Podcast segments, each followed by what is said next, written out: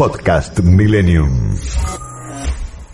Así es, eh, como hacemos siempre, molestamos, como decís vos, a la gente que nos ayuda y en este caso lo molestamos a él. Está en línea Iván Sasovsky, que es CEO de Sasovsky Asociados. ¿Cómo estás, Iván? Buenas tardes. Santiago y Gisela te saludan. Buenas tardes, ¿cómo están? Y además es contador, obviamente, ¿no? Contador tributarista.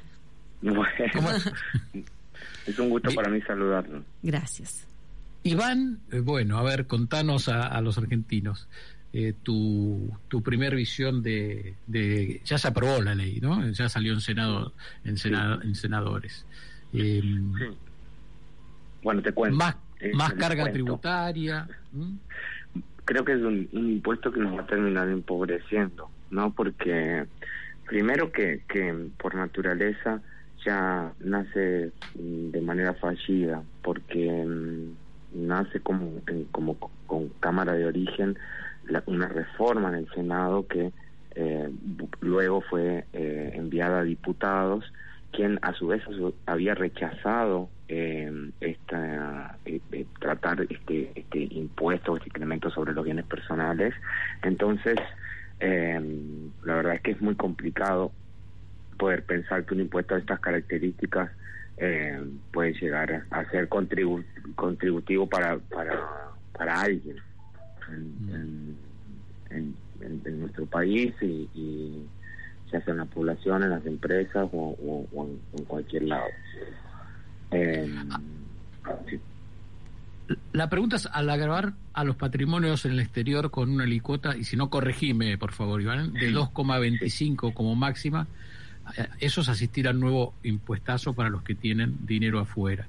Y actualizar eh, el mínimo a 6 millones, ¿no? Sí, eso, esos son los datos. O sea, se, se pasa a 6 millones y a 30 millones el valor de, de la casa habitación. Eh, ah, eso, eso le interesa mucho a los oyentes. Una casa única, una persona que tiene una casa única, ¿va a tener que pagar por su casa? Eh, no, si el valor eh, fiscal de la misma es, es inferior a los 30 millones de pesos. A partir de, de ese importe de evaluación, obviamente que em, empieza a, tributar. Eh, ¿Cuánto, ¿Cuánto es el porcentaje que va a tributar una persona que tiene mayor a esa cantidad? Bueno, eh, es una, una tabla, ¿no? Eh, que llega incluso hasta el 2.25 para los, los bienes en el exterior. Santiago, para mí es muy importante eh, destacar que este proyecto de incremento del impuesto sobre los bienes personales eh, ya había rechazado la, semana pasada y ahora fue aprobado eh, una semana después generando una ley que ya nace de, de manera em, impropia y con lo cual va a haber plante puede haber planteos de inconstitucionalidad directamente por la creación de este impuesto no Mm. Eh, a su vez, las alícuotas eh, que, parten del, 0,25 y hasta el 2,25 para bienes en, en el exterior, em, lo único de alguna forma positivo que, sale a vender la oposición por haber votado esto es que se incluyó el ajuste por inflación sobre el mínimo imponible eh, y las tablas, em, que es de manera automático. Pero el tema es que nosotros eh, ya hemos tenido un INDEC intervenido por el propio gobierno eh, y, y, a su vez no solo la ley de presupuesto incluye un aumento en el impuesto sobre los bienes personales, sino que eh, invita a las provincias a crear impuestos a nivel provincial mm. a los que a lo que son los enriquecimientos a título gratuito. Estos son las herencias, las donaciones los anticipos de herencia eh, y cualquier eh, transmisión gratuita de bienes que haya eh, en las provincias. Imagínate que esto, o sea, es un repelente automático para la inversión privada, mm. dado que los países del Mercosur, no estamos hablando de, de, otros países, en ningún caso tienen este tipo de, de gravámenes que castigan y ahuyentan al capital. O sea que con 30 mil dólares vas a tener que pagar bienes personales, aproximadamente si tenés algo más. Sí, menos, ¿eh? Ya, menos eh, también, 6 mil, claro. sí, ¿Mm? y claro, porque si depende del tipo de cambio que se tome, ¿no? Claro, Recordemos Que, que ahora en, en el mes de diciembre el comportamiento del dólar es bastante mm, eh, inestable y, generalmente como hay pago de aguinaldos y, demás cuestiones, el dólar tiende a bajar un poco, pero en los primeros días de enero eh, no hay nada que haga prever que va a haber un flujo de dólares eh, que, haga, que haga bajar el tipo de cambio, con lo mm. cual eh, cuando se tenga que tributar sobre el impuesto, obviamente que vamos a estar hablando de, en algunos casos, de hasta menos de 15 mil dólares, o sea, depende de, del tipo de cambio que tomes y del tipo de bienes que tengas, porque si vos tenés dinero en efectivo con 15 mil dólares ya eh, llegas al, mínimo eh, no imponible eh, si, si, tomamos un tipo de cambio real, obviamente, no no el tipo de cambio oficial que al que nadie puede acceder prácticamente hoy. ¿Cuándo sería el vencimiento de esto? Esto vence siempre, el impuesto sobre los bienes personales vence eh, en el mes de agosto, va, a partir de, hace dos años para atrás, vence en el mes de agosto eh, del año que viene. Por eso es que hablo de, imagínense cuánto va a ser ese mismo no imponible si, si lo dolarizamos en, en, ese momento. ¿no? Antes decían abril y después eh, se prorrogó al mes de agosto. Eh, porque se fueron complejizando eh, los impuestos y a su vez eh, la, carga de datos y de información se hizo mucho más compleja y los propios servidores de, de no están a la altura de, de lo que pretenden recaudar. Entonces siempre salen prórrogas y demás prórrogas. Eh, y lo más loco de todo esto es que por un lado siempre aumentamos impuestos y en cuánto tiempo más vamos a estar hablando de que salga una moratoria que condone a los que no pagaron esos impuestos que acabamos de crear. Yo la verdad claro. que parece que es como bastante mm, cíclico el problema argentino y, y, y a su vez siempre estamos hablando de lo mismo y siempre estamos teniendo mayor pobreza. Entonces, cada vez que hablen del impuesto a la riqueza, eh, piensen que en realidad el que se está pegando es a los más pobres porque es un impuesto a los pobres, porque es a quienes se les quita la oportunidad de trabajar, eh, porque el, capital se ve ahuyentado y, bueno, y a su vez la persona en su casa tiene que, saber que eh, además de, los impuestos em, mensuales que, abona ya por ser empleado o por, por, o por la condición autónoma en la que esté, eh, tiene que pagar esto. Eh, generando un abismo ya entre el que está eh, formalizado de alguna manera y tiene todo, declarado de aquel que vive en, la informalidad. Eh, Iván Sasowski acaba de decir, hablar de la moratoria. No tengo que dejar de preguntarte como experto, como, como contador que llevas muchísimas empresas, es ¿en qué situación llegan las empresas a esta nueva moratoria que comienza creo que el 31, si no me equivoco, corregime, este, hay miles de empresas sin poder pagar los impuestos.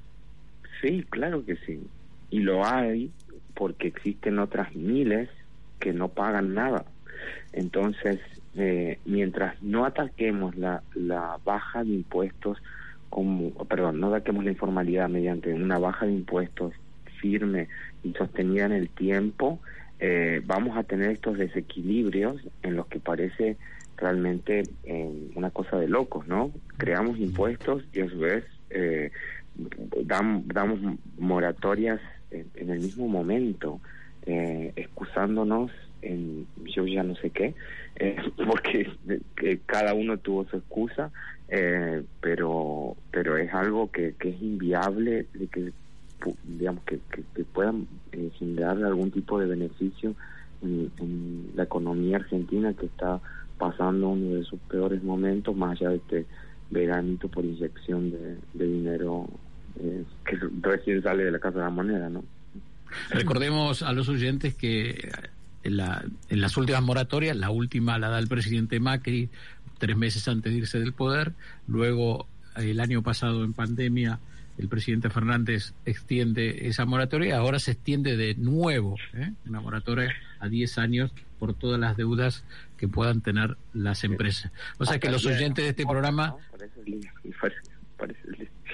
la película también, ¿no? Es como, como que, que, que, ese, ese día no nunca llega. Eh, claro, claro. Los gobiernos y se sigue prorrogando porque el problema de fondo, que es la presión fiscal, que asfixia a, a las empresas y a las personas eh, sigue estando y lo siguen empeorando. El tema es que no hay oposición eh, y, y, ahí es donde eh, la oposición pierde toda credibilidad, ¿no? y ahí es donde más me, me preocupo yo y de lo que más estamos debatiendo. O sea, claramente frente a la suba de impuestos, todos son cómplices y frente a los mecanismos para atacar, digamos, esa suba de impuestos que son las moratorias, terminan haciendo todo lo mismo. Mm. Esto ya lo, proba, lo probaron países como México en la década del 90 y tuvieron que salir de ese círculo porque claramente eh, es mentirse a sí mismo, ¿no? Es una cuestión... Y eso yo, yo no, no sé tanto de números, esos que se ponen en el presupuesto como, como un activo, digamos, todo esto es lo que tenemos para cobrar, que nunca, nunca se cobra. Y, y, te hago, a los oyentes de este programa tienen, tienen mucha gracia y como decimos nosotros son científicos, ¿no? Y dice, te están hablando a vos, dice, Iván, eh, Argentina es ese país en el que pagas bienes personales por 10 mil dólares, que es lo que gana un chico que atiende McDonald's en Estados Unidos. sí, realmente es así. De hecho, bueno, eh, a nosotros nos toca eh, obviamente atender clientes que están en Argentina y que, trabajan fuera de Argentina y obviamente eh, la desvalorización de los salarios eh, y, y, del, y, y del valor de nuestro país como tal eh, es algo que está tocando límites eh, alarmantes realmente, em, porque a su vez no hay un flujo de, de, inversiones hacia ese lugar barato, es decir, que el inversor aún en condiciones eh, prácticamente de regalo, ni regalado, quieren ir a, quieren ir a la Argentina eh, por la presión fiscal eh, excesiva y por, y por este, esta esta enfermedad eh, y, y, y, remedio que, generan los diputados año tras año eh, en, esta, en esta fecha. Yo la verdad es que tenía la esperanza que eh, al haber ganado la oposición las, las elecciones haya cuestiones en materia tributaria que tengan mayor razonabilidad, pero vemos que, que, que eso no pasó y yo me siento defraudado y creo que, que gran parte de la población en general eh, nos encontramos defraudados en, en, lo que está pasando porque obviamente eh, esto castiga al, al, al inversor y a, la, y a las personas que queremos tener nuestras operaciones en, nuestro país, a los profesionales que queremos desarrollarnos, a las startups, a, a las personas que terminan emigrando. Realmente eh, no solo este aumento, sino la invitación a las provincias a crear un impuesto a las a los enriquecimientos gratuitos, eh, que son las herencias, las donaciones, que era lo, único de alguna forma que eh, en Argentina no, se estaba cobrando, ahora se las invita a eso, con lo cual lo que en su momento se justificaba que en, existía el impuesto sobre los bienes personales porque no existía un impuesto a la herencia, entonces se iba pagando una alícuota baja todos los años para no pagar algo alto cuando se produzca la herencia de ese patrimonio, ahora se rompe y no tiene ningún tipo de sentido. Esto sí que no existe en ninguna parte del universo. Esto que acabas de contar no son las cosas que a los ciudadanos nos pasan por alto, son temas que van eh, o capítulos de, de esta ley que, que se vota y van como siempre gracias y, y y compartir esto, ¿no? Porque hablamos creo tres o cuatro veces de que empezó la pandemia y siempre te preguntábamos si la pandemia iba, a ser una oportunidad más allá de, del esfuerzo y, el problema que trajo económico para ordenar los impuestos. Y bueno, nos llevamos, eh, llegamos a este fin de año con esta noticia que la verdad, que hay más impuestos, perdón, y que eh, y esto que vos nos decías, más allá de lo político, esperabas un cambio o una tendencia o un mensaje a, hacia vamos a bajar los impuestos y vamos a ser más fácil crear empleo y traer inversiones. Pero no ha sucedido. Así es, y comparto absolutamente toda tu conclusión. Eh, y una última reflexión es que estamos compitiendo con un capital limitado en una situación súper eh, inestable en la que los países están viendo cómo afrontar esta situación eh, y, la Argentina se sigue pegando tiros en los pies hasta que no vamos a poder caminar más en algún punto. Mm. Iván, muchísimas gracias. Pero es, es realmente lo que, lo que nos no, no, querías que no, por eso te llamamos porque siempre sos muy claro y nos decís de la verdad y... A veces eh, nosotros nos quedamos en el enojo y me parece que está bueno salir del enojo y poder comprender de dónde viene el enojo en ciertas cosas y me parece que lo explicaste de una manera clarísima. Bueno, me alegro que así sea. Eh, como siempre, estaré a disposición las veces que, que sea necesario para charlar estos temas eh, y, exijamos como ciudadanos a, a, nuestros representantes que estas cosas no pasen. Y, realmente me, yo estoy muy decepcionado con, con, lo que, con lo que está pasando. Así que les agradezco el contacto y a disposición, como siempre. Muchísimas gracias. Que tengas un gran año, Iván. Ya te llamaremos porque sé que estás con unos proyectos que un día quiero que se lo cuentes a los oyentes porque estás en un gran proyecto eh, internacional, pero no voy a avanzar nada. Un día charlamos. ¿eh? bueno, listo. Gracias. que, que, que, venir a, justamente ahora a trabajar en eso, así que cuando lo contemos generamos un poquito de intriga. Nada. Dale, buenísimo. Que tengas una, un gran año. Gracias, igualmente. Iván Sasovsky, CEO de Sasovsky Asociados y contador tributarista. Podcast Millennium.